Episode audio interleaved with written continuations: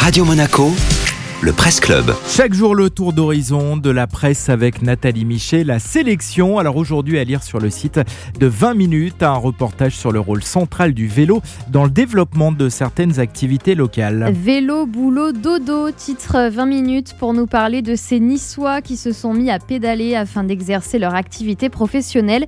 Chaque jour, commence l'article, près de 6000 cyclistes empruntent la promenade des Anglais.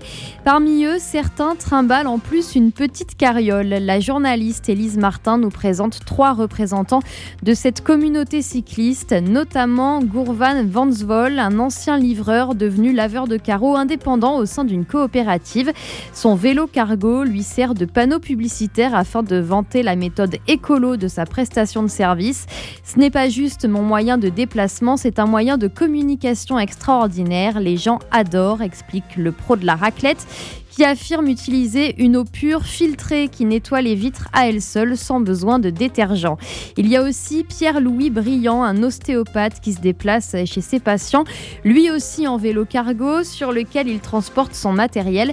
Les trajets demandent pas mal d'efforts, même avec une assistance électrique, mais ça lui permet de réduire son empreinte carbone et ce petit plus écolo plaît beaucoup à certains de ses habitués.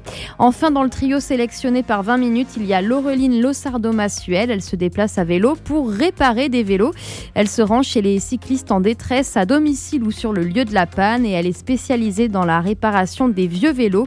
Objectif, faire vivre les bécanes le plus longtemps possible et transmettre le secret des réparations à la clientèle. Merci beaucoup Nathalie.